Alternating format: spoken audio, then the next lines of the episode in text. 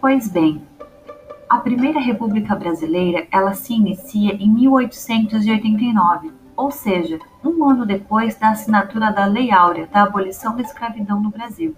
Foi um período, de certa forma, de grandes mudanças. A Primeira República, ou República Velha, ela é dividida em duas partes, em República da Espada e República Oligárquica.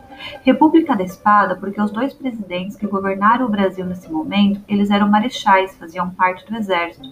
E República Oligárquica porque o poder estava concentrado principalmente nas, nas mãos dos grandes cafeicultores.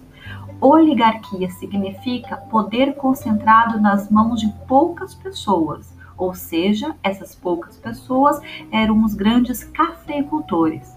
Isso significa que, já dá uma dica, que a economia do Brasil nesse momento era regida principalmente pelo café. Esse foi um momento de muita desigualdade social para o Brasil e muita corrupção, já que o poder estava concentrado nas mãos daqueles que tinham mais poder aquisitivo, ou seja, os grandes fazendeiros, os grandes oligárquicos. Isso gerou uma série de revoltas por todo o Brasil. Revoltas no campo, revoltas no sertão, revoltas urbanas, revoltas messiânicas, religiosas, porque as pessoas estavam realmente insatisfeitas com a política no Brasil nesse momento.